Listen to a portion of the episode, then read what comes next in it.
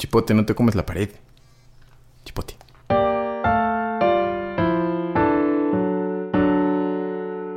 Platíbolos, qué padre nombre en español. Platíbolos. ¿Platíbolos es platillo volador? ¿Así le decimos a los platillos voladores? ¿O por qué platíbolos? O sea, pero un platíbolo debe de ser italiano eso, pero... Platíbolo. El platívolo y platívoli. Pero no sé por qué... ¿Por qué pasó el español así? Como las galletitas de marinela. Sí, exacto. Pues, estaba pensando en qué otro contexto había escuchado eso y solamente en los dinoplatíbulos y las galletas. Sí, pl- platíbulo es un... O sea, lo que en inglés es frisbee. Ah, Ese es un platíbulo. Ah, O sea, es un platillo. ajá. O sea, porque el- eso de eh, la terminación bolo italiana, sí, no es como nuestro illo, como nuestro diminutivito. Mm, Diablo. El diablo, el discóbolo. Viejóbulo, ¿cómo era ese? El- ah, era, era Esther Pisco, ¿verdad? Sí, Piscore de García. De García. Sigue siendo de lo mejor del, del Luthier para siempre. Esther Pisco. ¡Ate- ¡Avenue! Lucas my feet. ¡Avenue! ¡No! Eh, pues le damos algunas preguntas de Sí. una vez. Yo sentí que teníamos poquitas y hoy apenas las mandamos la convocatoria hace ratito. Eh, y agregué las que llegaron hoy y no, sí tenemos varias. Sí, nos cayeron. Sí, muchas. Trataremos de, contestar dos. Voy a, voy a tratar de, em, de seleccionar de diferentes personas. Ah, hay una del Fletes Mm. que Ah, Fletes, ya sí. este que ya está programada para hacer todo un episodio. Ah, cool. Porque él, él me mandó también una tesis del ángel. En audio. Ajá. De que sí le entra a jugar. Que cuándo, por qué y por qué tan caro. y, y me preguntó unas cosas también como específicas. Pero creo que son más... Como más larguitas de responder. Ok. Va a ser Más episodio de fletes. pues sí, ya nos Ah, está patrocinando. sí. Patrocinado por Fletes el Fletes. Este, a ver, a, voy a seleccionar. Eh, nos preguntó Icon, nos preguntó, quiero decir, te preguntó Rudy que por qué no has empezado a ver One Piece. Ah, sí. Eso lo tengo planeado. Créase lo al hecho extraño o no. Ah, como gusta esa, esa construcción del español que es viejo. ¿Es, pues, ¿es español medieval? Ajá, como en, en las, en las construcciones sintácticas. Ponen resume. O sea, como que ponen un. Lo que para nosotros sería como un artículo extra, como innecesario. Ajá. para referirse a la cosa. O sea, si Ah. la cosa, artículo, sustantivo, el hecho, o sea, como que meten unas cositas que ahorita pues no, no se usan. Pero me gusta, se oye, se oye viejito, pero se oye padre. y me da, me da risa. Me recuerda un poquito al, al- ¿cómo se llama? Al José Zorrilla, al Don Juan Tenorio. Mm, Que creo que ujú, tampoco, ujú. también no lo valoran mucho porque es muy pop y que supongo que es medio, medio ñoñín. Yo creo que es como medio Sí. te- tetillo ese escritor, pero a mí me gusta un montón. Eh, ¿Pero qué? Ah, sí, entonces lo tengo contemplado desde hace que como dos o tres años, yo creo. Yo creo que sí. Lo tengo que, pero había estado quitando de mi lista las cosas que me faltaba ver, que me faltaba ver Mm, Attack on sí. Completo. Ey. Eh, me volví a echar todos los caballeros del zodiaco de principio hasta Omega. O sea, todos, todos los viejitos. Ajá. Eh, Lost Canvas. Bueno, como en orden cronológico. Lost Canvas, todos los viejitos. Hades, las películas que había. Y el, y el. Omega. Sí, fue un Dije, buen. Sí. Yo dije, ya, ya acabé. Eh, todo lo que había de Dragon Ball Z... Dragon Ball Super ya está. Ujú. Me eché... Ah, la Saintia Show también de Cabello Zodíaco. ¿Y qué más vi? Me acuerdo que algo, había cosas que me faltaban. Ah, bueno, eh, eh, Demon Slayer yo también. Y me, eché- me estuve, o sea, había varias cosas que no había terminado de ver. Este, Hunter x Hunter, My Hero Academia, todo eso ya. Dije, porque cuando empiece One Piece, quiero no ver nada que no sea One Piece. hasta, hasta terminar. terminarlo. Bueno, hasta... Y eso, pues, es un compromiso a largo plazo, es una relación Sí. de pareja de la gente Si necesita monógama, uno testigos eh, que vengan a firmar Sí, entonces, este, como la es ceremonia, hay que hacer una comida. Sí, de oh, amigos, me quiero despedir de todos ustedes. Voy a ver One Piece y ya no los voy a ver hasta que acabe. Pero ya, creo que ya en, cuanto acabe, yo creo que Doctor Stone ya acabé mis mis pendientes de anime y acabando eso y Dark, creo que pues ya empezaré y de ahí ya no me van, no me pregunten nada más. Ah, no, bueno, si viene Fly y si viene Fly, pues ya ese Ey. se va a meter en medio de ahí, Ni entonces, ni modo, sí. Sí, sí. ¿Cuándo sale eso, sabemos? En octubre se supone. Ok, ah, no falta tanto. Qué emoción. Sí, qué chido. Ah, pues en- Sí. justo eh, en ese en ese rubro. eh, otra cosa que preguntó Rudy es que cuál es el anime que más esperamos este año. Dragon Quest 2. Las aventuras de ti, ti. Qué chido. Sí. Sí se ve bien padre. Sí se ve muy bueno. Se ve muy trailers se bonito. ven muy padres. Y lo que no sé es... Bueno, la verdad no me he metido tampoco a investigar tanto. Como, pues, para verlo y ya nomás. Ujú. Pero en el trailer... Pues se ven escenas hasta de... Como muy del principio. Que, bueno, al principio de Fly del viejito sí había escenas de la pelea contra el Rey del Mal. Pero siento que en este sacaron como más... Pareciera que hay más desarrollo. Mm, mm. Y como no he leído el manga, no sé en realidad. Eso, eso iba a preguntar, ¿es, ¿sabemos si es remake, bueno, como readaptación del manga o es remake del original? Según ¿O yo sí como- es del manga, de directo desde el manga, porque muchos esperamos que ahora sí lo adapten completo y como más, más mangudo. Estaría bien padre. Entonces sí, no sé. Pues sí, sí está chido. O sea, y la historia del, del Caballero del Dragón está padre. Bueno, el Mm. Caballero del Dragón está padre. Y de Hadler está bueno. El verdadero Rey del Mal y todo eso está, está padre. Entonces, a ver qué. Qué cocha pacha. Se me hace que yo voto por la cuarta temporada de Shingeki. ¿Esa cuándo sale? No sé qué fechas, pero pues ya se supone este año, que... ¿verdad? Sí, se supone sí. Ay, también, sí, también esa estuvo, lo pensé un momento, porque, pero sí, primero pensé Fly, luego dije, ah, ya está con Titan, no, sí, Fly. sí, pero es prácticamente de las únicas opciones que se me ocurren porque no conozco tanto más y tanto nuevo. Y pero sí sé que eh, vi algunos algunos videos de Tadaima de los los de eh, los del Konichiwa Fest que ahorita están haciendo más videos ahorita. Bueno, que hacen como su programa eh, normal entre comillas que ahora lo hacen en vivo y entonces dura como una hora, dos horas. que se no me lo he hecho porque está muy largo, Ah. pero han estado haciendo reviews de, de animes eh, como nuevos o que han visto. Y pues hay un montón, o sea, hay muchísimo. Y todos los que. Los videos que he visto de ellos, de sus reviews, son cosas que jamás había escuchado que existían y se ven chidas. Changos. Y se ven bien padres. sí. Entonces hay un montón que quién sabe, pero deberíamos empezar a ver. Sí, estaría bien, ajá, a ver qué hay. Pero sí, entonces, básicamente, Shingeki y Sí. Dragon Quest. Qué emoción. Eh, Amanda nos preguntó que Sí. cuáles son nuestras películas favoritas. Uh. Y yo lo pensé hace no mucho porque eh, nos estuvo nos estuvo presionando Angie. No, ves que nos dijo Angie y nos recomendó que, que usáramos, bajáramos la aplicación de Letterboxd, Ah, caray, ese sí, no sé qué es. que es qué para como para registrar las pelis que ves y Ah, decir si te gustó, reitearlas y así. Ah, y puedes seguir a tus conocidos o, o a gente del internet Ah, es que como, las loguea. como mi Tinder de cervezas. Como Ándale. el Untapped. Ándale, ándale. Ya. Ajá, pero de pelis. Ah. Entonces, pues parte de tu perfil es si quieres poner ahí tus pelis favoritas. No estuve pensando el otro día. Que creo que Anyway, como cualquier cosa de favoritos, puede cambiar de una hora a la otra, Sí. dependiendo de qué me acuerde. Ajá.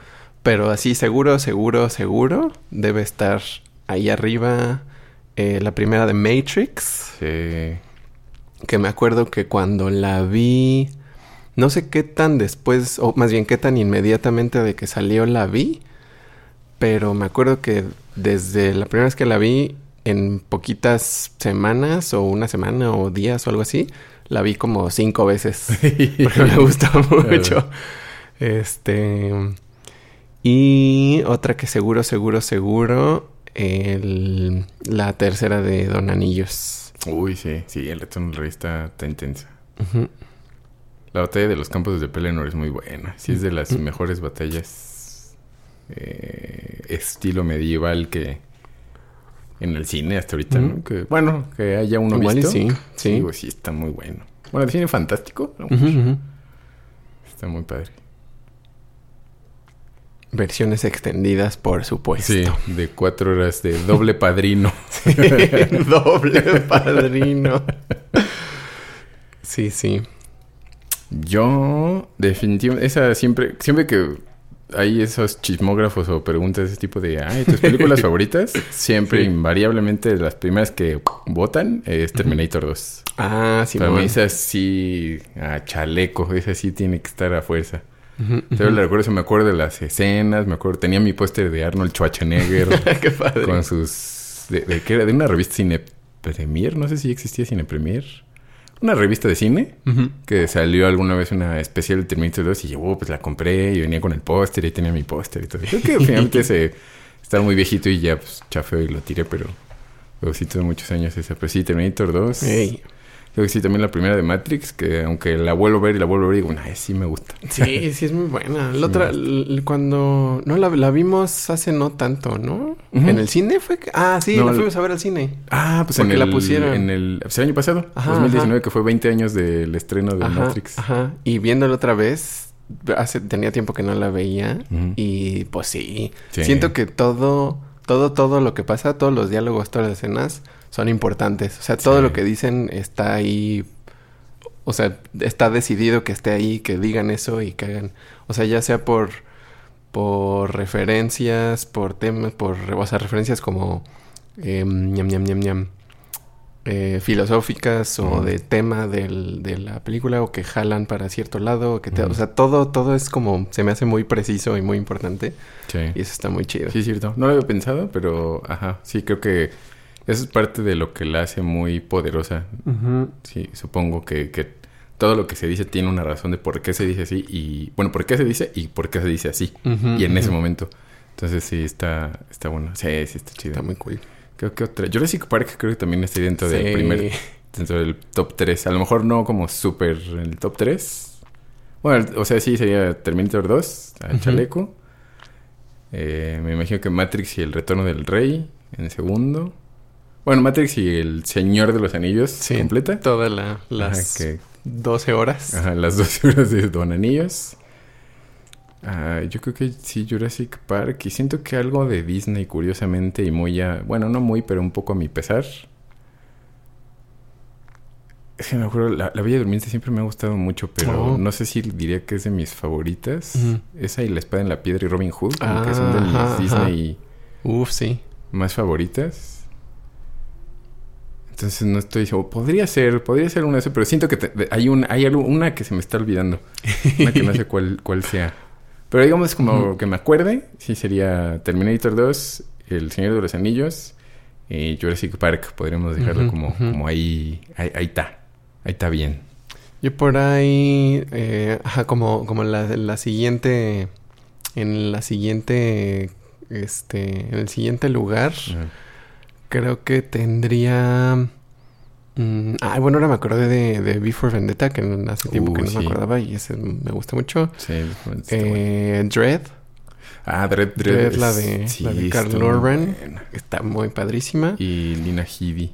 Este... Que es súper ñoñona. ¿Has visto? ¿Ah, su, sí? su Instagram está muy padre porque es muy, chist- es muy chistosa. O sea, es Órale. muy cotorra y friki. Ajá. Como rarona de su humor. Y es, es payasona y hace cosas chistosas payasillas. Y sí es gracioso. O sea, se ve que es, que es medio, medio teta. Y hace... Órale, la voy a buscar. Y ha llegado a hacer personajes así horrendos como la... Como la mama... ¿Cómo se llama? Mama... Bueno, la mala de Dre. Ajá, ajá. La Lannister, Sarah. Connor en la Sarah. Connor Chronicles, que es así bien, bien machine. Y es bien ñoñilla. Qué padre. Está chida. Qué chido. Este, y eh, parece que no se parecen mucho. Bueno, más bien no se parecen mucho, creo.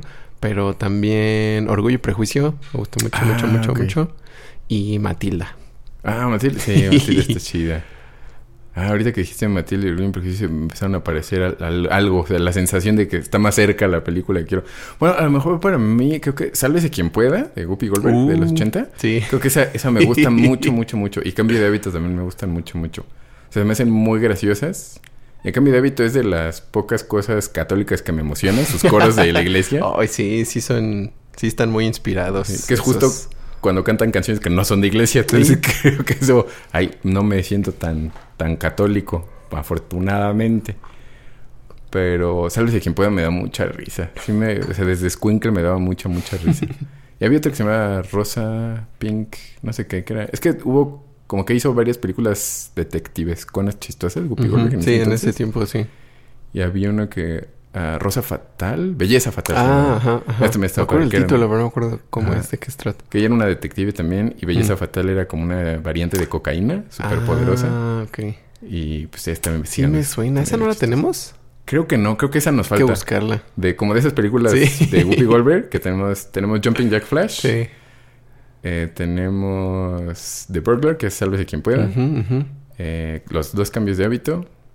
¿Sí tenemos los dos? ¿O lo tenemos en Creo español que y en tenemos el uno, el dos no me acuerdo. Bueno, tal vez tenemos dos veces esa por alguna razón. y faltaría Belleza Fatal. Ah, qué chido. Pero sí. Sí. Ah, dice, dice Nayeli que si su afición por eh, cómo fue la cultura de los Ah, 80, 80s 90. y 90s cuenta como ñoñez. Sí. Y yo digo que por supuesto que sí. Sí es demasiada ñoñez. O sea, sí se saca títulos de telenovelas, artistas, películas, canciones que... Guay. ¿Por qué te acuerdas de eso? Es que en aunque aunque uno haya vivido en cierto momento, no necesariamente eh, se, se interesó tanto por alguna cosa, ¿no? Sí. Especialmente, bueno, no sé, supongo que de, de más pequeños no tenemos eh, en cierto sentido tanto control sobre qué, acerca de qué ñoñamos. Sí. Nada más sí. es como eso, Te interesa. gusta un montón. Ajá, sí. Está Y- padre. ¡Ah! Ajá. Sí. Y algunos acabamos así. y otros no. acaban de otra manera. Sí, sí creo que... que ajá, como no... Bueno, como que es eso que dicen los gabachos de... Yo no elegí la ñoñez, la ñoñez me eligió a mí. bueno, que lo dicen como en su carrera o algo así. Pero, Ujú. pero sí, no es... No eliges exactamente qué te gusta, sino algo te gusta y por ahí te sigues. Que es... Ah, que creo que de hecho... ¿Quién me preguntó? Fletes me lo preguntó. ¿Lo respondí la vez pasada? ¿Qué? De que si... ¿Cómo había empezado a leer El Señor de los Anillos? Que si... ¿Por qué me había empezado? Ah, creo que ¿Por qué me había gustado leer? ¿Qué fue eso? O sea, pues... Se me presentó la, la lectura. Y dije, sí me gustó. Dije, Y pues ya me seguí. Ya. dije, sí, muchas gracias, Sí, cómo con no. permiso. Con mucho gusto. Y, y pues ya, pero, ajá, pues sí, cada quien empieza a nerdear en, en algo. Supongo que al principio no, bueno, no todos en algo tan específico, ¿no? Creo que, que puede ser varias cosas. Y algunos sí, desde un principio es ñoñan sobre eso y no hay nada más sobre lo que se interesen. Y pues ya. Y algunas de esas se quedan y otras no se quedan. Sí, no se quedan. Bueno, a mí me gustan muchísimo los dinosaurios. O sea, eso Sí. fue desde... Yo lo primero que quise ser de niño, de los cuatro años, era arqueólogo. Pensaba originalmente. No sabía que era paleontólogo hasta como a los seis. Dije, ah, pensó, yo pensé que era arqueólogo, pero bueno, paleontólogo. Quiero ser paleontólogo cuando sea grande. Eh, y pues me siguen gustando mucho los dinosaurios. O sea, pues Sí. Jurassic Park sigue siendo de las cosas que más me gustan. Y ahora que en Jurassic World apareció la tiranosauria, fue de las cosas que más me emocionaron en el cine. Y dije, ¡ah, qué bonito! Eh, y de repente busco algunas cositas de dinosaurios, pero ya no como, como antes. Ujú. Ay, todavía tengo mis álbumes de refrescos Victoria, de corcholatitas. y algunas cosas de dibujitos, de libros de dibujos de dinosaurios. Pero, pero pues sí, ya migré a otros intereses. Ey. Eh, Fernando nos preguntó que para cuándo nos echamos un toquín virtual. Ah, Estaría muy sí. chido. En, en pandemia o sin pandemia estaría chido. Sí, creo que ahora que viene nuestro éptimo aniversario, Éptimo. Ay, sí, es cierto. Qué fuerte. éptimo aniversario, no sé. Eh, pues podríamos hacer, pues ya es en tres semanas, no cuatro semanas, algo así. Híjole. Charros. Sí, o sea, ahorita no tenemos nada en vivo planeado, Ajá. pero más bien estamos trabajando en cosas para, este, para releasear próximamente. Chungurungurungu.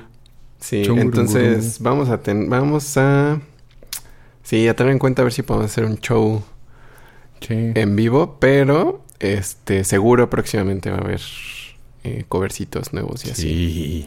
Ah, y Mario, Mario Padilla mandó un, un cover electrónico, o sea, un cover de electrónica de un tema de Pac-Man, Ah, que es el que puse hace ratito.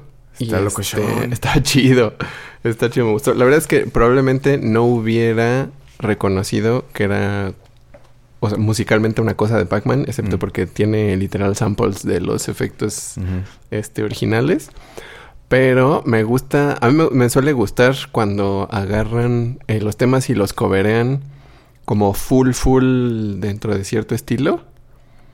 O sea, no en el modo de agarrar tal cual la cosa y ponerle como instrumentos diferentes o este o algo así, sino así llevársela por completo a otro mundo y o sea, esa electrónica está así full electrónica y probablemente tiene los elementos ahí del tema y cosas así, pero es una pieza electrónica y como como rol electrónica está bien padre Sí. y ese formato de, bueno, ese como approach a los covers me gusta un buen. Sí, a mí también me gusta mucho. Creo que eh, lo he pensado mucho, sobre todo en el desarrollo, en la dirección artística de la banda. He pensado eh, mucho en cómo presentar las canciones que tocamos en vivo y cómo presentarlas eh, grabadas. Mm, ujú, ujú. Porque si es en vivo, que sean muy parecidas a la original, lo hace padre porque estás oyendo la canción pues, original en vivo, que es emocionante y eso es divertido. Ujú, ujú. Pero si es grabado, por ejemplo, creo que no aporta gran cosa el que tengas una Claro. versión Lo más parecido a la ajá, original. igual, porque pues, pues ¿para qué? Pues ahí está la original, ¿no? Oigo la original. Sí, exacto. Si quieres oír justo eso, puedes oír justo eso solo buscándolo. Como que pues, ¿No? digo, a lo mejor me gusta más por alguna razón peculiar este cover que hicieron casi igual. O, o la voz está muy bonita y me gusta más la voz de este cantante. O algo así. Ajá. Pero ya es muy, muy de... A una persona a lo mejor le gusta. ¿No? O sea, cuando estás muy acostumbrado a escuchar una canción original, pues si oyes un cover igualito... Por ejemplo, a mí Spotify de repente me sugiere este covers de canciones que llevo escuchando, de los descubrimientos semanales, Ajá. que digo, ne. ¿Para qué? Mejor ponme la de Adebis. O sea, ¿para qué me pones una copia de una banda que a veces sí están gachas, pero a veces sí están buenas? O sea, las originales. dices? Ajá. No, ajá, como las copias Ah, que- o los covers. Ajá. O Eh, sea, a veces son buenos. algunas que bandas como, eh, no suena muy bien, y otras bandas que suenan bien, pero digo, pues prefiero oír la de Adebis. Ujú. Entonces, si es, si es grabado, prefiero que le metamos más mm, algo de valor agregado. Bueno, no valor agregado, sino como algo más divertido de escuchar. Y si es en vivo, sí que sea o muy parecido o absolutamente nada parecido. O sea, que sí sea algo que no se reconozca casi, que es, oh, qué padre está esa versión. Porque lo hace así, lo hace más interesante. Pero sí, esta, esta versión, por ejemplo, que es lo que pasa de Pac-Man, que sí se fueron full como EDM o algo así. Está chido porque lo lo- ajá, cuando le dije, ay, ¿por qué está padre esa cosa? Y de repente, el, como mencionan el temita, dije, ¡ey! Eso es de ñoños, yo lo conozco. Eso es de ñoño. Sí, sí, estaba chida. Buena versión. Ey. Sí, sí, pues es, es eso, es ponerle lo que uno trae, ¿no? Ajá. Lo que sea que sea. Digo, Sí. nosotros como instrumentistas, Sí. Arreglistas y así, eso es lo que podemos meterle. Ajá, aportar Alguna... una jiribilla, un chanfle como de pelé. Ah, sí.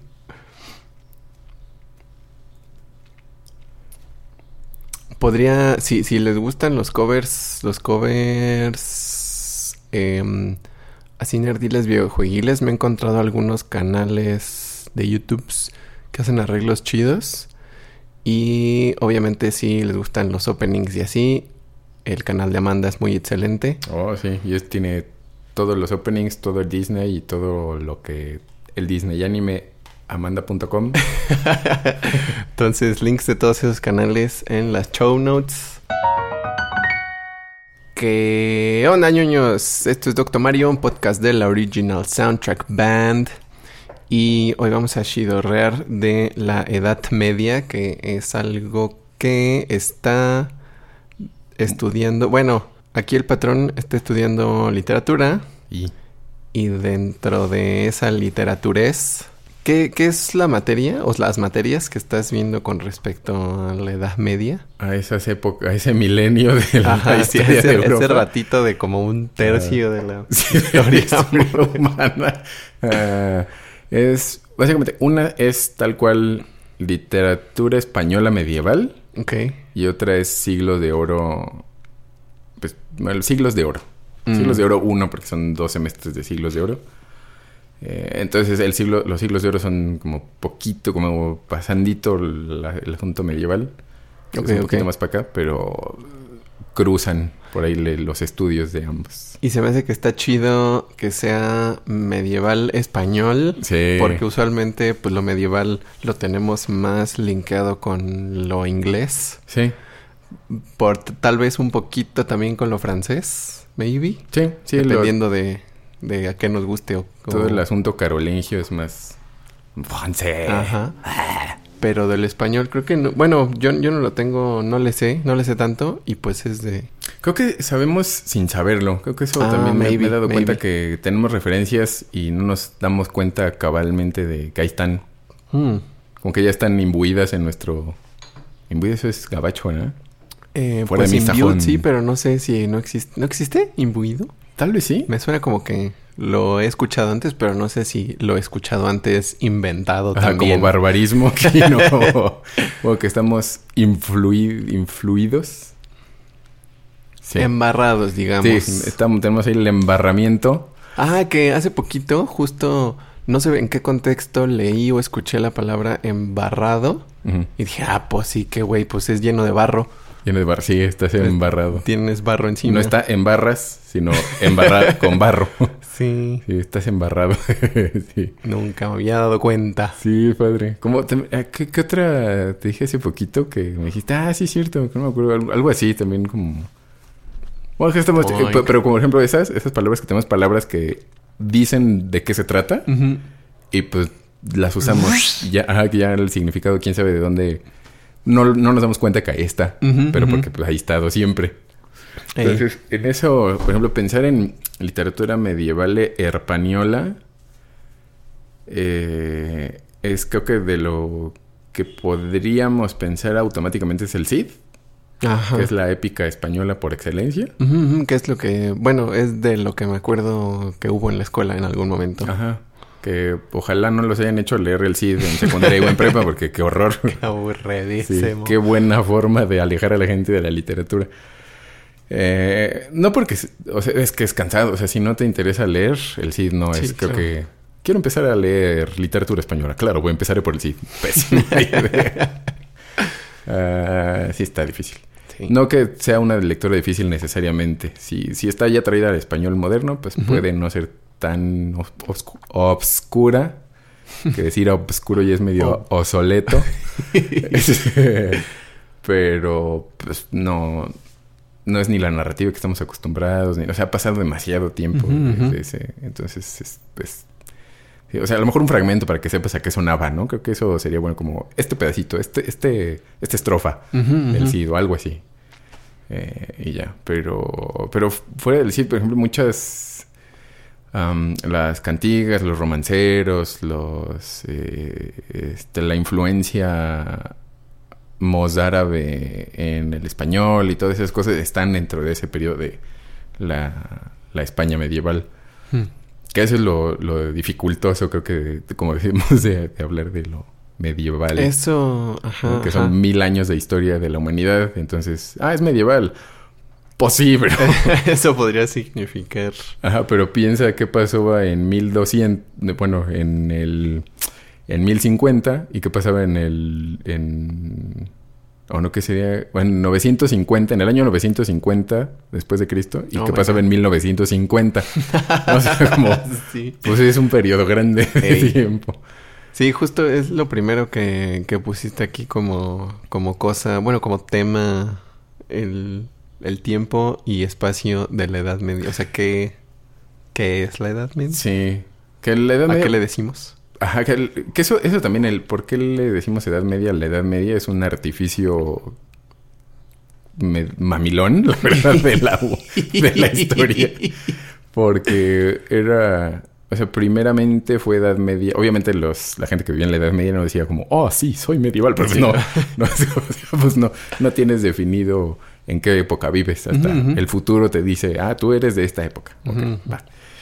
Eh, entonces ese, eso se le puso, creo que en el siglo XVII, en 1600 y feria, algo así, algún un, autor del Renacimiento eh, muy lleno de, de, creo que era italiano, sí, muy, muy satisfecho consigo mismo, este, puso que esa época del, del periodo, desde que se termina, eh, el, cae el Imperio Romano de Occidente, hasta que empezó el humanismo y el neoclasicismo a, a- pegar en Europa, era una edad intermedia entre el valor clásico griego y romano, o sea, Mm. lo grecorromano de el orden y los filósofos naturalistas Ajá, sí, sí. y pensar en el hombre y la construcción de las leyes, porque pues hasta la fecha seguimos hablando de, de o sea, se sigue estudiando el derecho romano y seguimos construyendo muchos de las de los asuntos leguleyos con Sobre no sus- ajá, sobre sus bases, No, sus hace más de dos mil años de esas leyes y como, Órale, sí, ya "Ya tiene invéntense algo ratito". nuevo, oigan.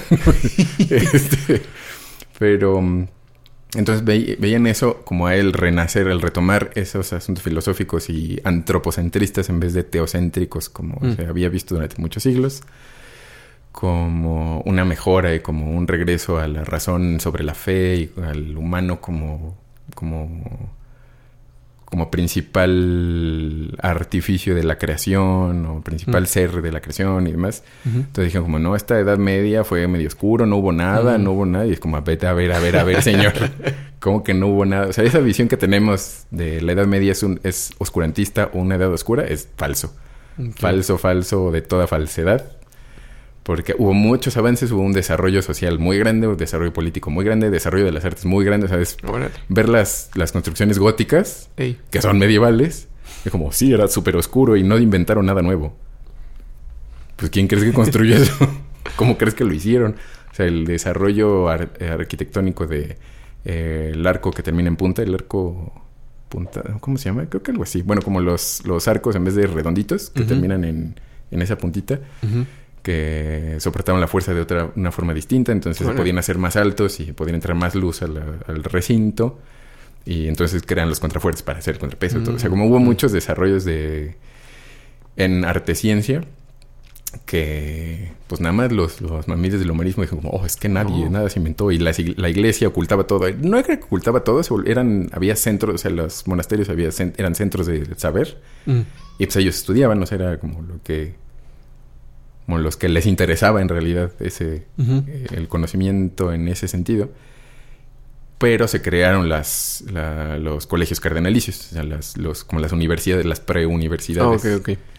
Y se hizo una red de universidades también como este de eclesiásticas, pero ya no era, o sea, pasaron de tener el conocimiento para los monjes al conocimiento hacia afuera, o sea, como tanto la prédica de la palabra del Señor Jesucristo como el conocimiento que se tenía.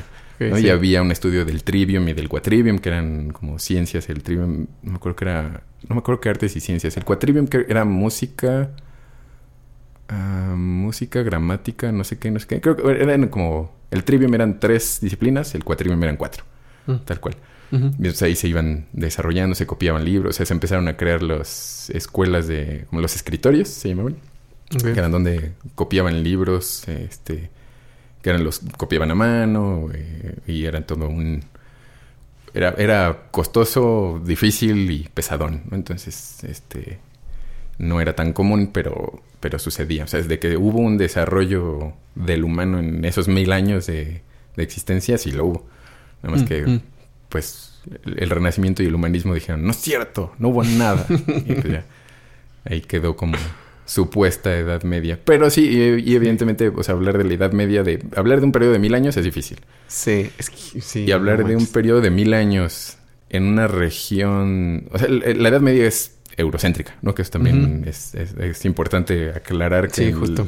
El, el, ese término se usa para el occidente de Europa, o sea, para la Europa, que era lo que se conoce como occidente del mundo. Uh -huh, uh -huh.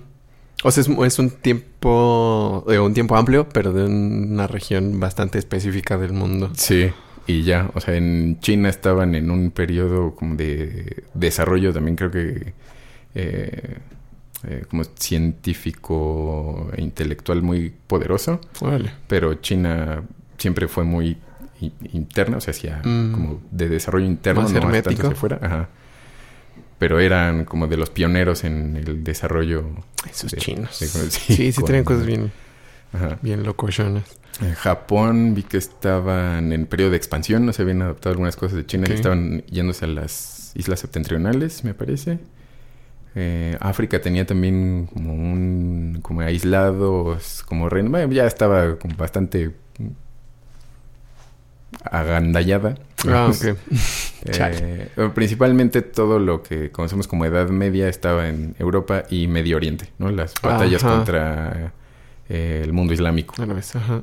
Eh, los cali que se, también se fraccionan los califatos y, se, y del, como ese, ese tipo de ondas. Sí. Y en América estaba en el clásico y el posclásico, que eran el desarrollo y caída de los mayas, o sea, ya estaban en la cúspide Mm. Ok. y cayeron. Órale. La, el abandono de Teotihuacán, que la ciudad donde se supone los hombres se volvían dioses, que es donde, según los mexicas, es donde se creó el quinto sol. Que, ah, que vi que hemos pensado, o bueno, yo también pensaba durante mucho tiempo que vivíamos en el quinto sol y es muy posible que el quinto sol haya terminado cuando la conquista. Ah. Y nosotros estamos en el ¿En sexto. el sexto? Órale. Creo que es una, una teoría de no me acuerdo quién, pero que pareciera ser que cíclicamente ahí se hubiera terminado el quinto y este hombre ya es otro. Uh. Oh, vaya, vaya. Pero sí, lo- los mexicas todavía no, no se levantaban, todavía estaban los, los toltecas en Tula, que también son una civilización medio misteriosa. O sea, estaban esa, los atlantes de Tula Hidalgo. Mm, mm. Eh, los mayas ya, eh, me creo que por el 900 empezaron a abandonar las ciudades. Parece ser que sobrepoblación, guerreros, también empezaron pugnas internas, conflictos entre los, como la, entre las ciudades, sequía. Unos dicen que no hay señas de sequía, otros dicen que sí, que Mm. pero ya había empezado a decaer la, la ciudad. Eso es lo que sucedía en este lado. Eh, en, digo, en, eso, en esos años, en este lado del charcote. Sí. Pero sí, pues Edad Media básicamente se va a referir mil años de historia europea. Eh, y también hablar, o sea, de en dónde es difícil porque no todo el desarrollo llegó igual a todos los lugares de Europa, ¿no? O sea, no, es, no, había, no había la internet, básicamente. Entonces iban creciendo. ¿Cómo? ¿No, no siempre ha existido? Eh, eh, y tampoco se puede hablar de Italia, Francia, España, Alemania, porque pues no existía tal cosa. Mm. Existían reinos bárbaros, entre comillas, o sea, bárbaros de que no eran, no eran romanos, ni cristianos. Eh, pero los bárbaros eran parte también del, del imperio romano en su momento y de la cristiandad como protectores de las fronteras luego, en- como parte del asunto. Pero, pues sí, definitivamente no era, no llegó la cristiandad ni el romanismo, ni el desromanismo posterior Mm. a todos los lugares de Europa al mismo lado, ni a Escandinavia, Mm, ni a las Islas ah. Británicas, ni a la península ibérica, ni a, o sea, todo estuvo desfasado. Entonces, crecían unas cosas, y en literatura, por ejemplo, que te que te dije que había estado de moda eh, componer en occitano. Ah, Fueras de donde fueras, fueras eh, vasco, castellano, navarro, eh, eh, sevillano, de donde fueras, eh, italiano incluso, lo de moda era escribir poemas en occitano, ¿no? Como versos. Ah, bueno, entonces todos hablan en occitano. De repente, no, ahora es en galaico portugués. Ah, bueno, entonces todos, de fuera donde fueran, escriben en galaico portugués. Y no ahora en castellano, cuando el castellano se expandió, pues ya era no, ahora en castellano. Entonces todos escriben en castellano. Ah. Entonces, pues todo iba cambiando a través de los siglos. O sea, era en el siglo XI una cosa, en el XII otra, en el XIII otra, en el XV otra. Entonces, Sí. pues hablar de Edad Media... ¿De qué queremos hablar de la Edad Media? Que entonces Chiangos. padre. Sí. Eso quiere decir que podemos ñoñar casi acerca de cada Cada año. Cada año de la Edad Media. Año 1. Así Vamos a hacer el podcast de la Edad Media año por año. Almanaque y efemérides. Año 476 después de Cristo. Enero. Bueno. Ah, tienes aquí la Edad Media entre la Ilustración y el Romanticismo. Eso es, eso es lo que lo que ya decías del periodo. ¿O a Un- qué te refieres con Ajá, eso? un poco sí, porque la ilustración fue la que dijo la Edad Media era horrible y oscura y todo se fue en el... O sea, la iglesia tapó todo y nadie supo nada. Eh, que es esa nuestra visión dual que tenemos modernamente de la Edad Media. Ese es una, uno de los lados. Ah, sí. Y el otro lado es el romanticismo, cuando se terminó la ilustración y eso, que Mm, empezaron ahora los románticos ok. a... O sea, como la- el regreso del péndulo. Sí, sí, para el otro lado. Ajá, Entonces el romanticismo dijo, no, no, es que en la Edad Media, el, como no exactamente lo del noble salvaje, digamos, pero un poquito sí. Eh, y era la vida más simple y se vivía en las villas y uno solo era pastor o solo eh, era agricultor y no tenías la vida de las ciudades eh, que es más compleja y más mugrosa, no estabas manchado por la civilización, que es un poco la, la idea del noble salvaje, que es lo que decía de Gamburigan y los Mm, hombres de Pukel de Tolkien, o sea, era esa visión que venía del romanticismo del siglo XIX. De la vida era más simple, más bonita y más hermosa. Ese romancear tal cual, romanticiar al pobre o al villano, al villano que vive en la villa, De no, la al- villa, no al ajá. maligno, Sí, sí. al pueblo llano. esas palabras que Sí. ahí tiene lo que significa. Ajá, ajá. Y el vándalo también, que era una tribu bárbara, nomás que, oh, los vándalos. Oh, ¿sí? Sí, pues oh, los- esa no me la sabía. Sí, los vándalos eran una tribu germánica que Órale. pues llegaban y pues hacían lo que cualquier tribu bárbara de saquear y, oh, los vándalos. Entonces, nos vandalean. Eh, como el godo invasor. Eh, um, pero, ajá, entonces tenemos esa, ah, y también el- la caballería, oh, los caballeros, Mm, sí, los nobles máximo, caballeros. eran y sí y, y no, o sea, También no. ambas partes sí, ambas partes no. O sea, no, no era ni lo uno ni lo otro, sino todo lo contrario. Acuérdense, ñoños, cuando quieran discutir de algo en la vida, que probablemente sí, pero también no. Ajá, Tienen razón, pero al mismo tiempo no saben de lo que hablan. Como yo. Eh, entonces, esa, esa, esa visión. Es porque creo que eh, esa visión doble la tenemos en tanto, en tanto que pensamos que fue una edad de prácticamente nulo desarrollo en Europa de lo que sea, digamos del, del pensamiento, de la filosofía o el Cultura, arte, cultura, filosofía, arte. Yes, yes. Pero también tenemos esa sensación nostálgica de, oh, qué hermoso, ¿no? Los y corazón de caballero, épicos y la saga artúrica y los héroes Sí. y pues más o menos, o sea, sí pasaba, pero lo eso lo tenemos en hay que estar conscientes que historia y literatura no estaban tan separadas antes. O sea, lo que escribían, Mm. los que escribían historia le metían literatura, le metían como Oh, ahí su, ok. su, Oh. su creatividad. Sí. Y al escribir literatura hablaban de hechos históricos, entonces Claro. había- estaban unidas de alguna forma. Entonces, más gris eso. sí, mucho de lo que pensamos como, oh, estos héroes y todo. O sea, su, su Audible no estaba separado en fiction y non-fiction. Sí. Audible del medioevo, los monitos. Eh, por ejemplo, el Cid, eh, retomando lo, lo castellano, que pues sí era castellano en aquel entonces, Mm. em, sí era un, era un caballero, pero para... Antes, para que hubiera un caballero, no podía haber un caballero sin señor. Tenía que ser vasallo de alguien, Claro. eh, a fuerza.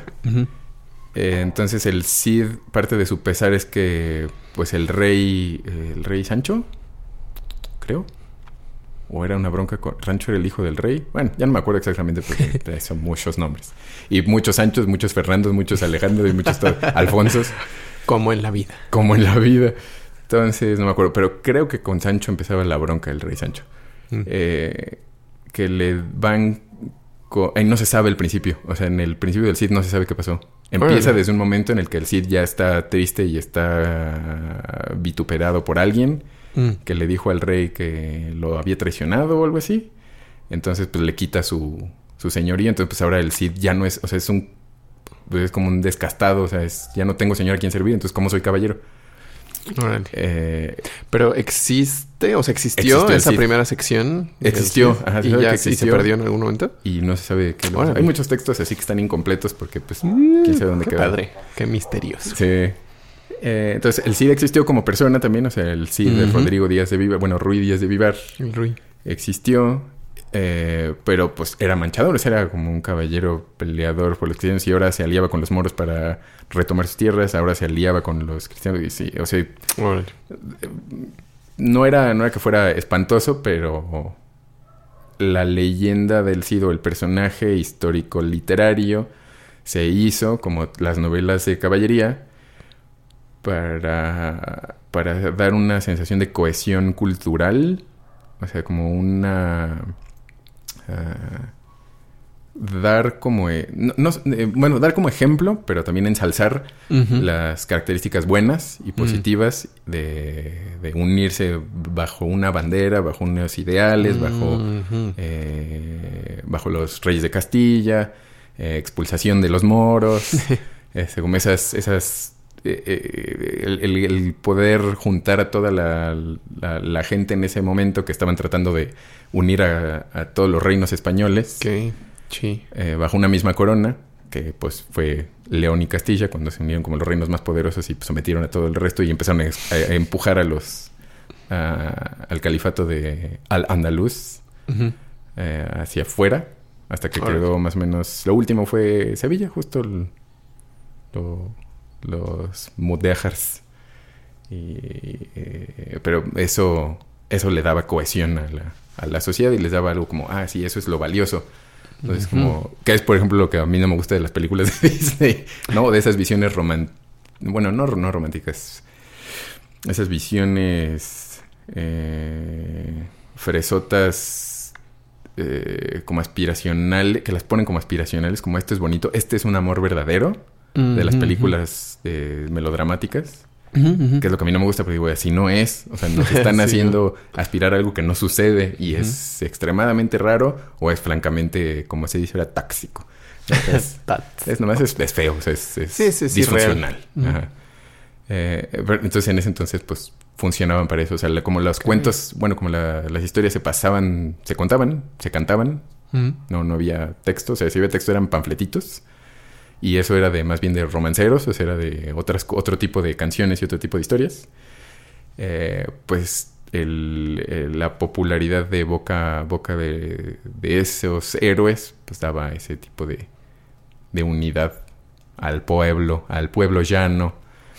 Eh, pero todo esto, ¿por qué? Creo que por lo de la unión de literatura y de, y de historia, ¿no? Que sí. Bueno, que Sí, como la, la idealización que tenemos ahora Sí. de, de... Que es lo mismo con la saga artúrica, que es, por ejemplo, algo que, que permea en toda la literatura ñoña, ¿no? O sea, en todos Sí, los bueno. ñoños, es todos Sí. los juegos, todas las cosas, todo es como los dragones y la espada mágica y las cosas que... Bueno, también él sí tenía su espada, su espada mágica, qué padre. esta... ¿Cómo se llamaba? Tenía un nombre así como... Ay, ¿cómo se llamaba? ¿No? Esa babía que era el caballo.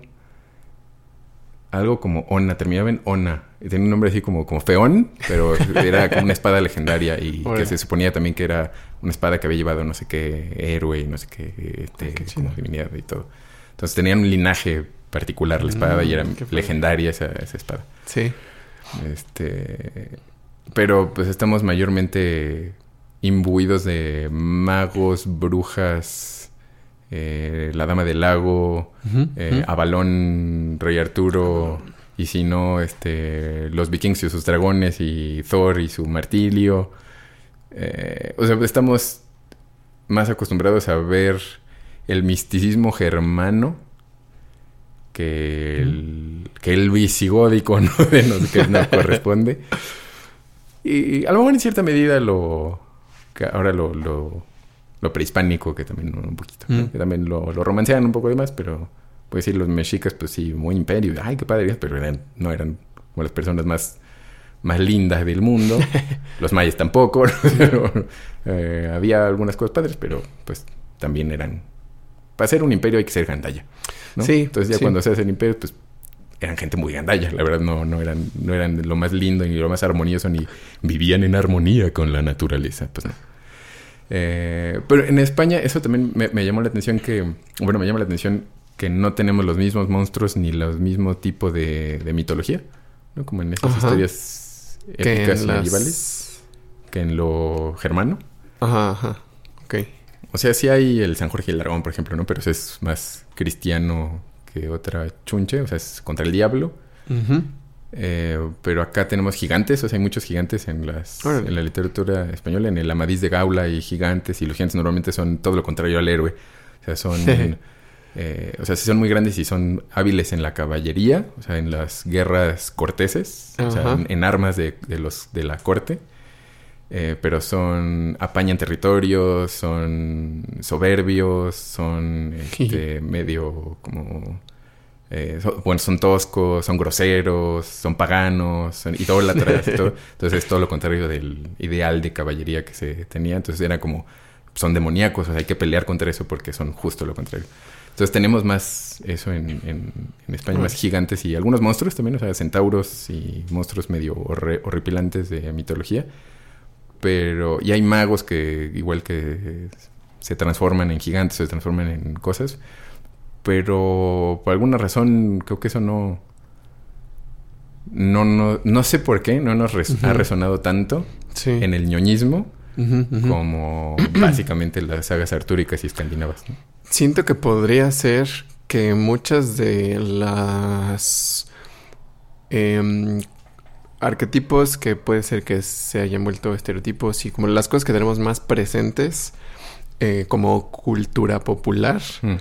Han sido porque ha habido otras como sí otras expresiones y reinterpretaciones y manifestaciones de eh, de esas cosas viejas pero en un lenguaje y en un formato eh, mucho más popular o sea más contemporáneo eh, películas o cuentos o libros eh, o sea digo libros en su momento probablemente ahorita bueno sí también hay libros que también jalan todavía Ahí está el Eh, Harry Potter. Ajá.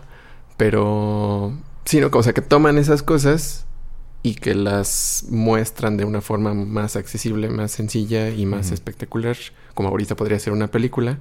Y si la película jala, pues, se vuelve parte ya del consciente. Que es lo como un poco lo que decíamos con Drácula, ¿no? Ajá. O sea que Drácula ahora lo vemos como algo así mega ultra importante y como básico en todas las mitologías vampíricas, pero se volvió popular porque hicieron películas al respecto, no porque el libro haya sido Ajá. tan popular en no realidad. era bestseller. Ajá, o sea, hicieron pelis y ya fue como, ah, toda la gente ahora lo conoce Ajá. y entonces ya empieza a estar presente, presente, presente, presente y a volverse staple de la Sí. vida de la gente, ¿no? O sea, ya completamente parte Sí. de la cultura popular. Y, e imagino que debe haber habido más de esas, em, pues, europeas gringas, Sí, más de ese tipo de expresiones contemporáneas. sí, justo con por el cine, solamente por el cine, que ya es una diferencia bastante drástica. Eh, por la producción, ¿no? O sea, básicamente, pues la producción gabacha Ey, vamos, sepulta casi todo el resto del cine del mundo, al menos de este lado. sí, Entonces, pues, sí, muy lo que nos den es lo que vemos. Ok. Este. Eso, eso que decías de los. em, como los valores contrapuestos de, de los gigantes contra los, los caballeros. Mm. Es un poco lo que tienes aquí temoso de, de nobleza y pueblo llano. O sea, como que representa o es. O esto de lo que de lo que mencionas en nuestro profesionalísimo temario, ¿verdad? En el temario. Este, o es más de la distribución económica social de nobleza y pueblo llano. Sí, sí, va, va más en ese tenor. Pero eh, los como la, mm, la, la contraposición de, de el gigante y el caballero eh, servía tanto para el pueblo darle esa, esa visión de valores cristianos eh, y valores sociales eh, y conductuales, eh, aspi- de aspirar a eso Sí, a esa bondad. Como para los no o bueno, la nobleza eh, como se llamaban speculum princeps, que eran eh, el espejo de los príncipes, o sea, para que Uh. ellos supieran cómo se tiene que comportar un príncipe, Oh. cómo tiene que ser un noble, qué se espera de un noble. O sea, cuando te encuentras con tus pares, cómo tienes que comportarte, cómo tienes que tratar al juglar, cómo tienes que tratar al pueblo, o sea, los que son a tus siervos, a los vasallos, cómo tratas a alguien superior a ti, al rey o al emperador o al, o al- como dependiendo de cuál sea tu nivel en el estamento de la nobleza, porque la nobleza también se piensa como, ah, todos eran nobles y ricos, y pues no, había nobles pobres. Ser noble no significaba tener lana.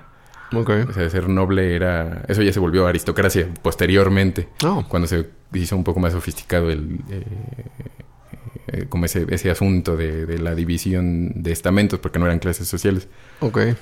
Eh, entonces a eso más bien me refería como en cómo tenemos visto también al noble y al pueblo llano porque pensamos normalmente en nobleza ricos y pues no. O sea había por ejemplo el Cid no era rico no era un personaje particularmente de lana era un infante que un infante es un noble de los más bajos o sea de los más chafitas que tienen poquita tierra o se encargan de poquitas cosas y no tienen mucha lana. Posteriormente se vuelve rico o sea sí, sí se hace de más de más dineros y de más poderes por eh, sus hijas y se van a casar con tal no y les van a dar tal dote y pues de lo que se agandallaron de expulsar a tales monos del reino, pues es- esto es para mí, entonces se hace de, lana. Pero el infante, pues no era, no era importante. Bueno, era importante, pero no era de los nobles altos. O sea, los nobles altos había el conde, el marqués, el y el rey, ¿no? El rey era normalmente el, como el superior, pero el rey no significaba el que tenga más dinero, sino era otro, otro tipo de, de valor el que se le daba. O sea, mientras más alto era el noble, se ocupaba de más territorio y tenía que proteger a más gente. Mm, o sea, era claro. porque era un mejor guerrero. Un noble era un, un caballero, era un noble, pero el noble significa que es un guerrero, Hmm. que es el que va a cuidar el territorio. Porque eso también sucedió cuando cae el Imperio Romano. La caída del Imperio Romano no quiere decir se desapareció el latín, desaparecieron los romanos, quién sabe dónde quedaron. O sea, simplemente el, se murió el emperador y ya no hubo nuevo. Entonces toda la Había estructura readministrarse. Sí, todo eso, puf, ya no hay gobierno, o sea, se terminó el gobierno del Imperio Romano de Occidente, eh, se acaba el ejército romano, se acaba la, la institución del esclavo del romano, entonces ahora el vasallaje entre el noble y el pueblo es entre hombres libres. Se supone, obviamente, pues había, siempre va a haber gente gandalla, ¿no? Abusación y así. Ah, Pues como sí. podemos hablar incluso de esclavitud obrera hoy Sí, en día. ahorita, entonces, eh, pero eso ya en un trato entre hombres libres, se suponía. O sea, yo había, eran los Be- Bel- Bellator, Orator y Labrator, creo que eran como los tres órdenes, digamos, como los Mm. tres, eh, eh, como a qué te dedicabas. Ajá. Entonces ajá. el Bellator, que era el nombre, era el, el belicoso, el guerrero. Órale. Era el que iba a combatir para proteger la tierra, para proteger este, su comunidad, para eso. El noble era eso, era un, su servicio era pelear. Ya. Tenía lana para sus armas, para las armaduras, de organizar el territorio y demás. Los oratores eran lo- la clerecía, lo- lo- los padrecitos Ujú, ujú. y las monjitas. Eh, y el labrator eran los, los siervos, los, digamos, los, eh, no solamente los, eh, los agricultores, sino los de oficios. Eh, ay, se me empieza a ocurrir en inglés, qué vergüenza. Los tejedores, los Mm. creadores de, de- lo- los barristas, los herreros, los, to- todos los oficios. Entonces eso era lo que hacía los estamentos de la edad, o sea, se les dice estamentos y no clases sociales porque la clase social es una división económica, socioeconómica. Eh, y los estamentos no, de, no dependían de qué tanto dinero tenías, sino a qué te dedicabas, cuál era tu función Oh, en la sociedad. Uh. Entonces, sí, obviamente había estamentos con más dinero y había estamentos con menos dinero, pero eso no era, el dinero no era... Ese no era el factor el factor, determinante. ajá, era qué te dedicas, cuál es tu papel. Este. Entonces son estamento de la nobleza, estamento de la clerecía y estamento del pueblo llano. Ya. Entonces esa, como se suponía, que, se esperaba que un noble fuera justo eso, el guerrero protector de- del reino y los siervos, pues era como, oye, pues tú me proteges, va. Este, dice, sí, yo te voy a, a cuidar, yo cuido tu tierra, o sea, tú trabajas esta tierra, esta, este, tú me la, me la chambeas y tú de lo que saques me das tanto y yo te cuido de todo esto y te voy a hacer tantas cosas, ¿no? Como ese era el trato. Sí, es el trato. Y, pero ese mismo señor, que era el- lo que le decían el señor feudal, justo, como el de las tierras, era vasallo de otro señor y ese era Mm. vasallo de otro señor. O sea, eso iba creciendo, digamos, como de municipio, estado y eso región. sí. y ya había hasta que llegaban al máximo protector de, de un territorio grande. Grande. Pero pues, sí, no era, no era nomás ser pobre o ser rico. También había nobles con, que pues, no tenían ni maíz. Había en, la, en el mismo estamento de la clerecía había los monjes eh, mendicantes que no tenían ni maíz o los monasterillos ahí cuchos y los supermonasterios de todo el dinero con sus librex y sus eh, scriptorum y sus todas las cosas así eh, fresísimas que podían tener. Eh, y pues de lo, en lo, el pueblo llano de ahí pues es donde salió la, también la, la burguesía eventualmente y el Mm. y los buoneros que es también el, el odio de los que, que se le tiene a lo largo del tiempo bueno a lo largo de en ese tiempo al pueblo judío Ah, pobrecitos judíos. ah, changos. los corren no los quieren los esclavizan y Chiale. a lo largo de milenios. bueno, pero mm, eh, ¿qué era lo de eso lo vi me, me gustó mucho o me llamó mucho la atención que los prestamistas eh, nacieran o fueran los judíos que empezaron a hacer mucho dinero justo porque el cristianismo decía que si ibas a hacer algo tenía que ser desinteresado. Si vas a darle dinero a alguien o si vas a hacer por caridad, Mm. no es porque vas a ganar algo. Ujú, Eso no es cristiano, eso, eso es, Ok. eso estás viendo por tu propio interés y eso no. Entonces, el pueblo judío no tiene, no tiene, en sus lineamientos morales no tiene esa, esa particularidad. Ujú. Entonces, pues te presto, pero me debes tanto. Órale. Y entonces empezaron a hacerse de, de mucho poder y empezó a crecer también el, el- el asunto burgués y de, de los negocios y el mercader. Ujú. Eh, también al tener más dinero tenían obviamente más poder y más influencia sobre nobles, entonces ellos también empezaron a, como a crecer en los estamentos, como a hacerse pueblo pero muy poderoso y podían a lo mejor ya tener decisiones sobre la nobleza que porque la nobleza no siempre tenía lana tampoco, Mm. de repente podía también fallarle ahí el, el recurso y posteriormente se vuelven los, eh, los aristócratas que deciden como yo soy aristócrata y yo por lo que tengo valgo más que todos porque yo lo dije. ¿Quién lo dijo? Pues nosotros, porque somos los del dinero. ¿no? Pero ¿Quién eso fue después. yo digo? Sí. Pero fue a posteriori. Huachumín con la cultura, cultura medieval. La cultura medieval. Que pues nada más puse cultura medieval. Ajá. Ah, qué o sea, mal. después pusiste que era la nobleza y que era el pueblo llano y luego cultura medieval, amor medieval. Ah, sí. No, sí. ¿Cómo no? ¿Cómo no? Creo que me refería justo a, a cómo se veían las...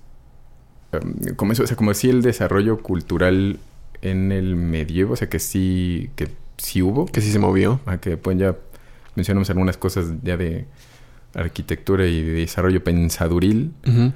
Pero, mm, en, eh, por ejemplo, la, la, mm, el desarrollo literario también de eso de, de- de los cambios de lenguaje, los- las influencias, por ejemplo, italianas del soneto y eso en España, y, o sea, esos, esos cambios finalmente eh, son lo que fue creciendo y volviendo muy importantes a los escritores medievales o posteriores, siglos de Oros, siglos de Orozco, eh, siglos de Orenses, eh, y mm, eh, como, el- como la visión, por ejemplo, del, del amor que se tenía también en el medievo, que es de esa mancha de, de oscurantismo y de romanticismo, que sí, pero había también, o sea, el valor del, del escritor, del que escribía, por ejemplo, a, a la enamorada, ¿no? que es como, ah, qué me lleva, qué bonito, oh señora, y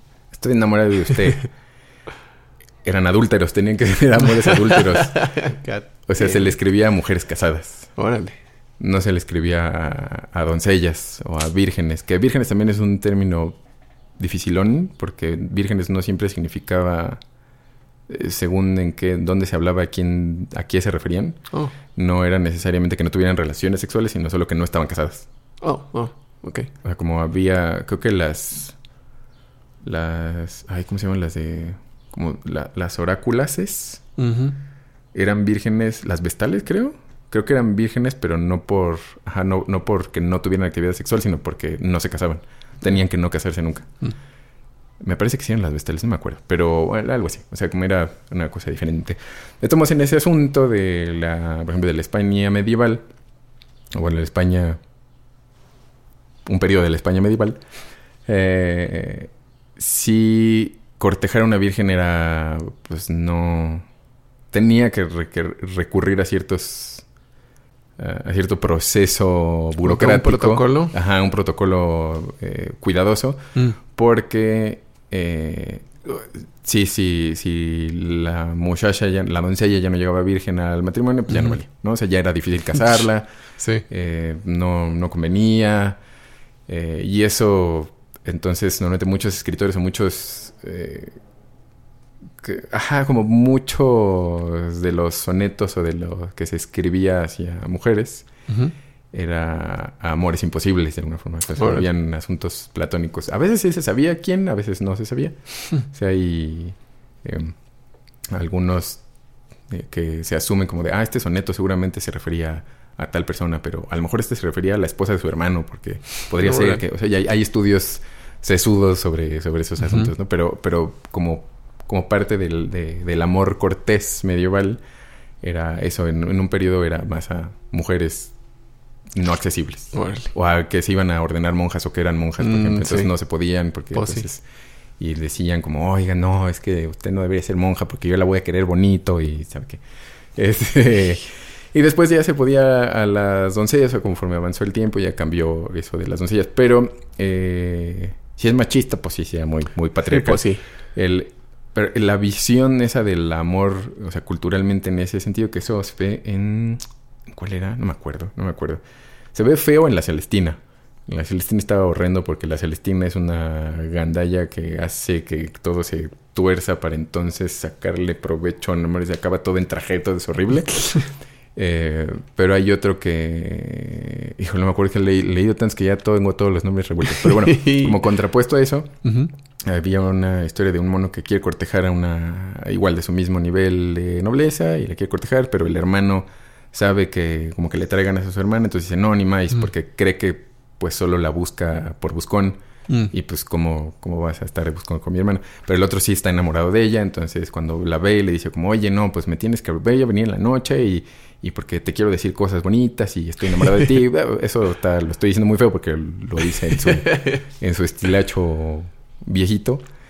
Y la otra le dice como, ¿cómo crees? O sea, pues ahí sí te voy a abrir en la noche, pues ya aparece y mi honor desgraciado. Entonces ya le habla como más de que en realidad no está interesado en, la deshonra, sino porque, porque sí la quiere. Y antes se matrimoniaban de alguna forma por palabra, o sea, si era por palabra de es que me quiero casar contigo, oh. ya está, o sea, ya es, van a ser maridos y mujeres y ya. O sea, eso ya, Es, serio. Contrato. Ajá, o sea, sí, sí era ya un contrato, era como un precontrato, pero bastante firme. Órale. Entonces, finalmente ella le dice como, ahora, bueno, entonces sí te abro en la noche para que vengas y no sé qué. Entonces, pero el hermano se entera porque tiene unos sirvientes también, que el sirviente se enamora de la sirviente de la otra y, como ya es una historicilla ahí de teatro. Ajá. Entonces, cuando llega el hermano, le dice, pues los voy a matar a los dos porque eso no se hace, la deshonra y demás. Entonces dice, no, pero yo la quiero bien. Y dice, sí, él me quiere bien. Y dice, ah, ¿se va a casar? Sí. Ah, bueno, no, entonces sí, seamos amigos. ah, bueno. Pero esa es la visión del amor, era el hombre tiene que buscar siempre ganarse su honor. Por eso tiene que cumplir tantos requisitos, por ejemplo, demostrarle a la dama que es valioso, que es mm, educado, noble, gentil, eh, como, eh, que es eh, elocuente, valiente. Y la dama tiene que sostener su virtud. O sea, la dama no la tiene que buscar porque nace con, Entonces lo que ella tiene que hacer es defenderla ah, de los demás. Esa era la visión. Uno tiene que ah. ganarla, la otra tiene que defenderla. Interesante. Entonces, por eso las damas pues eran recatadas, era su papel, era no dejarse. Y decir como, no, no, no, no, pues no, a ver, al menos que valgas la pena, va, me la rifo, si no, no, no manches. Entonces eso, no lo había pensado de esa forma, por ejemplo, que, era como, yo la tengo, yola. yola y yolo. Eh, Entonces, esa era, era la visión, ¿no? Por eso, el, por eso el Don Juan Tenorio, bueno, el, y esas y demás, como chunchitas. Eso es de. Mm, o sea, todos estos detalles es de lo que viste en las conferencias que estás viendo ahorita. Sí, hemos estado viendo esos, esos del Amor Cortés, los monstruos gigantes y monstruos híbridos. Hoy fue de política. Órale. En los textos alfonsíes de Alfonso X el Sabio que viene más o menos eso, que, se esperaba que, el, bueno, los, los textos tenían que ser, cumplir con, que eran docere delectare y docere movere, docere movere delectare. O sea, tenían que enseñar algo, tenían que conmoverte de alguna forma y tenían que ser un deleite de como de, ah, que lo disfrute. Entonces tenían que cumplir esas, esas, esas cosas. Y se esperaba también de, de, varios textos y literarios que enseñaran sobre política. Que yo querría aprender, o sea, si yo leo, espero aprender sobre eso, esos temas, sobre política, cómo se mueve, cómo se maneja, cómo tratar a los demás. Eh, lo que decía del speculum princeps. Eh, entonces sabían, tenían mucho de, ese, de esos asuntos eh, registrados, los protocolos, eh, manejos del de, reino y demás, todo. Había cuentos incluso que, enseñaban eh, a los príncipes, también como Speculum Princeps, que no debían, o sea, cómo debían de autorregularse y gobernarse y ser serenos, no perder la cabeza y todo para sea, como medio fábulas, que la historia de un príncipe que encuentra una princesa y dice, ah, sí, te quiero. Pero llega un mono en una versión de India que es una especie de rip-off de una historia de las mil y una noches. ok. De versión castellana. Que llega un mono y dice como, ah, tengo este caballo mágico y le mueves aquí y vuela. Y dice el rey como, a ver, hijo, a ver, súbete. O no, a ver si tú quieres a mi hija, creo que le dice. Entonces el, el pretendiente dice, ah, yo me subo, sí, lo pruebo. Y lo prueba, pero no sabe cómo bajarlo. Y el otro desgraciado mago que hizo el caballo no le dijo. Entonces el caballo se lo lleva, y entonces él quiere regresar con la princesa, pero finalmente aprende cómo manejar el caballo. Pero entonces la princesa se la roba el mono este del caballo y luego se muere el mono y la lleva. O sea, le empiezan a pasar desgracias. Ajá. Eh, la encuentra el enamorado y le dice, espérame aquí, yo voy a decirle a mi papá que tal cosa. Entonces la encuentra el mono otro mono y se la rapta. Como ese tipo de cosas de rapto y no, es mía, ¿no? no. Entonces eso normalmente daba ciertas enseñanzas morales, éticas de cómo hacer las cosas, confianza, no confianza, eh, cómo llevar el amor, qué hacer con la persona que quieres, ni modo de dejarla en el campo menso porque voy a decirle a mi papá que ya llegué, ahí te esperas. Pues no seas pelotudo. Eh, eh, y la deja como en esas imágenes de también de el campo, como la, la visión es del campo y de un lugar bajo los árboles o bajo o al lado de un río y eso que son visiones donde se concretan los amores, donde se mm. besan, donde tienen relaciones, entonces como un tiene tiene un nombre particular ese tipo de campo, pero eh, o sea, esas como todas esas imágenes las concentraban para también que vieran qué sí, qué no hacer y cómo hacer las cosas bien. Está, está, está bueno. Y sí, ya esos doctores que han dado las conferencias, nah, ya. Sí, como, ah, sí, hice mi tesis doctoral sobre un texto de Chaucer de una versión de no sé quién y el, ah, el de los textos de la, como el rastreo genético de los textos, que de los ah, que decía, que como, como los escribas decían, ah, me pasaron este texto, Vamos a escribirlo. No, yo creo que aquí se equivocó. Voy a corregirlo. y pues lo corregían por sus calzonzotes. Entonces el autor a veces escribía como este texto es así y si hay cualquier error, cualquier cosa que no quede bien, no es mi culpa, es el copista. yo, lo hice bien. Entonces, pues hay muchos textos que a lo largo del tiempo hay no errores, que no les dicen errores porque pues no no necesariamente, o sea, pero son individualidades, correctas. No, no me acuerdo, tienen un nombrecillo pero cambia, cambia el texto, entonces hay unas versiones que dicen algo, otras que dicen otra cosa, otras que omiten unos partes, otras que le agregaron otras cosas, entonces así se puede ir rastreando de dónde venía el texto, pero pues como hasta ahora, o sea, hoy decimos en internet, pues cualquiera puede subir algo a internet y decir cualquier cosa, pues eso no nunca ha cambiado gran cosa, la, verdad no ha sido tan diferente. Antes podían decir como, a mí me parece que este señor está diciendo algo que no es cierto, yo lo voy a poner como si es, o esta palabra no debe ser esta palabra, o o lo entendió mal, lo leyó rápido, escribió y no era. Entonces, pues. Y el siguiente que copia el libro, pues lo copia como el otro mono lo puso, o le dicen, no, esto se me hace que está mal, y también lo va modificando. ¿no? O sea, su corrector de estilo que nunca preguntó ni más. Entonces eso sí ha estado muy... Pero eso, o sea, tesis doctoral sobre Chaucer, no sé qué. tesis doctoral sobre estos versos, porque dijo que había ese, el que dio esa conferencia, de estos versos de tal obra, pero a partir de tal y tal se parece a estos. Entonces debe estar, bueno, a esta versión de ese mismo texto, porque estudió creo 18 versiones. Entonces en esta se parece, en estas no. Entonces, de aquí a aquí deben de venir del mismo lugar y de aquí a aquí debe venir de otro lado. Entonces, estos lados se parece a esto y hacen una como una especie de gráfico de correlaciones de por uh, computadora de cómo se unen genéticamente todos los textos. Y dije, no, señor, no seas así. Eso sí son ñoños profesionales. ese es un docto ñoñimario, doctor doctor. Cálmese, doctor. Eso sí. Sí, está muy cañón aún maestros, porque han sido dos maestros, dos doctores. Pero sí, somos los maestros, están, están, es muy clavado, mucha clavadez. Muchos estudios muy, muy nerdos. Están padres. ¿Hay algo más de los, de los monstruos y los mitos? De los monstruos y los mitos, que, que valga la pena mencionar. Ajá, no sé. Sí, es que también ya hablamos, bueno, como, como estuvo mencionado más o menos en la mitología, Creo que solo han cambiado un poco de, mm, no de valor, pero sí de qué es lo que los hace malignones, mm. sobre todo con la llegada del catolicismo, me parece. O sea, eso es lo que los ha entintado de otras cosas. Porque la saga artúrica es, es, cristiana, por más paganismo que, le, que tenga ahí metido. Es, es la búsqueda del rey Arturo por el Santo Grial y el Santo Grial es Don Chucho. eres tú, ¿verdad, Chuy? Por eso quieres que me empiece a decir... Chuy, ¿eres tú, verdad? Mira, ¿Eres tú, verdad, Chuy? Eres tú, Chuy. Chuy. Aquí ciclo en tormenta, Don Chuy.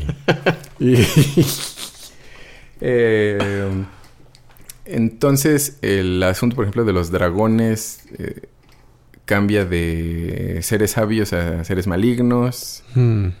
Eh, o, se vuelven de, adversarios que, como que, vencer para llegar a algo, se vuelven instrumentos del demonio para que no quieren que, que la, bondad de Cristo, la palabra de Cristo se propague de alguna forma. Pero creo que podría ser más bien otro episodio más, como el rastro de los monstruos. sí. Como los monstruos a lo largo del, del templo. O incluso eso en el, en el Popol Vuh viene, que también lo, lo, he mencionado cuando he mencionado ese santo libro, que el que tenemos no es prehispánico, o sea, no es, no fue escrito lo que oh, conocemos. Ok, ok. O sea, no estuvo plasmado. Eh, antes de la llegada de los españoles. Eso es posterior a la castellanización de, de, de los mayas. Entonces tiene referencias y empieza diciendo cosas sobre Cristo y sobre ah, nuestro Señor, bla, bla, bla, bla, y menciona algunas cosas de la Virgen y demás. Eh, como por ellos o gracias a ellos algo así escribimos esta cosa y los cuentos, bla, bla, bla, y se sigue. Pero pues no era así, o sea, cuando era hablado, pues era hablado sin el Jesús en la boca, literalmente. Eh, entonces, esa es la valoración de el reino de los muertos y de la vida y demás, pues es, es, es otra, pues ya tiene el tinte que sí, o sea, jiribilla ya está influenciado.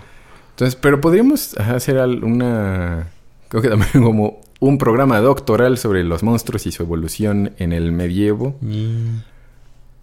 Porque... Ese fue el chipote. Tú eres un monstruo medieval, chipotle. Ve tu carota de maligno. Bueno, más. Em, sí, porque creo que es, es un asunto interesante también verlo de justo desde la perspectiva cultural geográfica, ¿no? Los monstruos del norte de Europa, los monstruos bretones, que pues también ahí se los ajusticiaron los, los hombres del norte. Eh, que igual a nosotros también nos cayó, pero nos cayeron los celtiberos. bueno, está la zona celtibera, que es lo de Galicia, mm. que es la, zona de tribus celtas. Ok, ok. Eh, los vikingos, ¿a, a dónde le cayeron? Le cayeron al sur, cayeron por el Mediterráneo, que fue donde invadieron Sicilia y París y todo. Pues la Oh. España, a la España mozárabe también le cayó la vikinguiza. Eh, y pues se trajeron sus, sus chunches. Ah, que vi algo extremadamente interesante hablando de vikingos y españoles. Sorpréndanse, se van a sorprender. Chequen nomás. Miren, ahí les va. Hay un pidgin, o sea, una de esas uniones lingüísticas entre dos idiomas que se hablan como que como un spanglish, digamos. Ok. Creo que el spanglish cae en otra categoría, pero es algo, Algo semejante. similar. Se mezclan dos lenguas, pero no están ex- exactamente mezcladas, sino se habla un poquito de una Mm. de otra palabra. se- bla, bla, bla. Ujú. Hoy estoy diciendo mucho bla, bla, bla. Eh, um, pero existe uno vasco-islandés. Órale. Porque hay una... y, eh, bueno, lo explican porque... bueno, está, está documentado que hubo navegantes vascos que llegaron a Islandia. Ok. Porque cazaban ballenas. Los vascos Ah. eran cazadores Oh. de ballenas. Qué demonios. Eh, entonces creo que empezaron a darle en la torre a las ballenas de la zona donde iban a pescar y pues empezaron a irse más al norte. No, pero sí se fueron muy al norte. Se fueron muy, muy al norte. Eh, y pues hay vestigios, creo que de barcos y demás, y cosas de ballena, creo que restos de ballenas. eh, algo- hay ciertos indicios arqueológicos. Pero que existía, eh, existe evidencia de un pidgin vasco-islandés en una zona noroccidental de Islandia. Qué demonios. Que al parecer llegaron ahí vascos, hubo un asentamiento en un invierno muy duro, se hundieron sus barcos, no podían irse, pero hubo mucha tensión y los islandeses los terminaron matando a todos los vascos que quedaron ahí. Oh, no. Eh, pero algo lingüístico había eh, ahí un rastro. O sea, se alcanzó a fusionar ahí la Sí. cosa. Y, pero más sin en cambio, parece ser que un navegante vasco, un navegante español, llegando creo que a, a Terranova, a Canadá, Mm. conocieron a unos eh, in- indígenas de la región y uno al llegar les dijo una, un, un par de palabras y ese mono dijo, ah caray, ¿por qué? ¿Por qué dijiste eso? Y pues los demás navegantes creo que eran, esos eran escandinavos, le dijeron como, ¿qué, guay? ¿Por qué? Y dice, pues eso es vasco. O sea, eso se responde cuando dices esto, porque él era vasco. Entonces, que exista relación y testimonio de que un vasco al llegar a América dijo, porque están hablando vasco, parece ser que los cazadores vas- vascos llegaban a incluso a, a- Órale. a Terranova, o sea, llegaron a América después de los vikingos, Ajá. pero mucho antes de Ya Cristóbal. ¡Ah! Colón. Ajá. Entonces, porque también como que tenían palabras los pueblos indígenas de allá, vascas. Y dije, ¡Oh! Eso está muy loco, Sean. Sí, me gustó, me gustó esa idea. Y dije, ¿a ese Cristóbal qué? Ni hizo nada. Ni hizo nada. Ni descubrió, nomás mató gente. Y ya. Ah, bueno. Pero sí podríamos hacer, creo, retomando lo de los monstruos. Y justo por la de las ballenas, Mm. como rastrear los monstruos mitológicos a los monstruos bíblicos y qué le sucedió en... Bueno, supongo que qué le sucedió a lo largo del tiempo, porque en los mil años del medievo pasaron muchas cosas eh, y simbologías distintas y cuando cuando el renacimiento y luego el romanticismo y luego el realismo, o sea, hubo resignificaciones eh, de los monstruos y reutilización y de repente volvían a agarrar los monstruos antiguos y el Leviatán, el Kraken y estas Mm, cosas ¿no? Sí. De estos lugares que estaría, estaría bueno Estaría buscarlos. Ey, sí. Sí podríamos este, ponernos a hacer tarea. Sí. Y hacer ¿qué monstruos son? Ti, ti, ti, ti, ti, ti, ti. ¿Qué monstruos son? Ti, ti. Este... No, sí. Ah, y de monstruos. Y habíamos, había dicho yo, yo mismo, en el episodio anterior, que íbamos a tener surprises, además de lo que Ah, vamos a grabarles, para que lo, para que se dockere, mover y delecten. Pero principalmente para que se delecten. Eh, además de eso, eh, próximamente no sé qué tan próximamente, porque eso todavía lo tenemos que platicar, pero vamos a tener una playlist para que jueguen al Dungeons and Dragons Uf. con musiquita original, con musiquita para pueblos, batallas, overworlds, Ey. terror, acción y todo lo que estén los vamos a tener preparados para que lo usen. Póngale loop. Guadalupe, ponle play. Lupita. Ay, Ah, Lupita. Lupita. Lupe, Lupe, Lupe, Lupe, Lupe. Entonces, próximamente. Híjole, sí. Ya está. Para que se doctere, se movere Y se y delectere. se delectere. Sí. Para que jueguen con enjundia.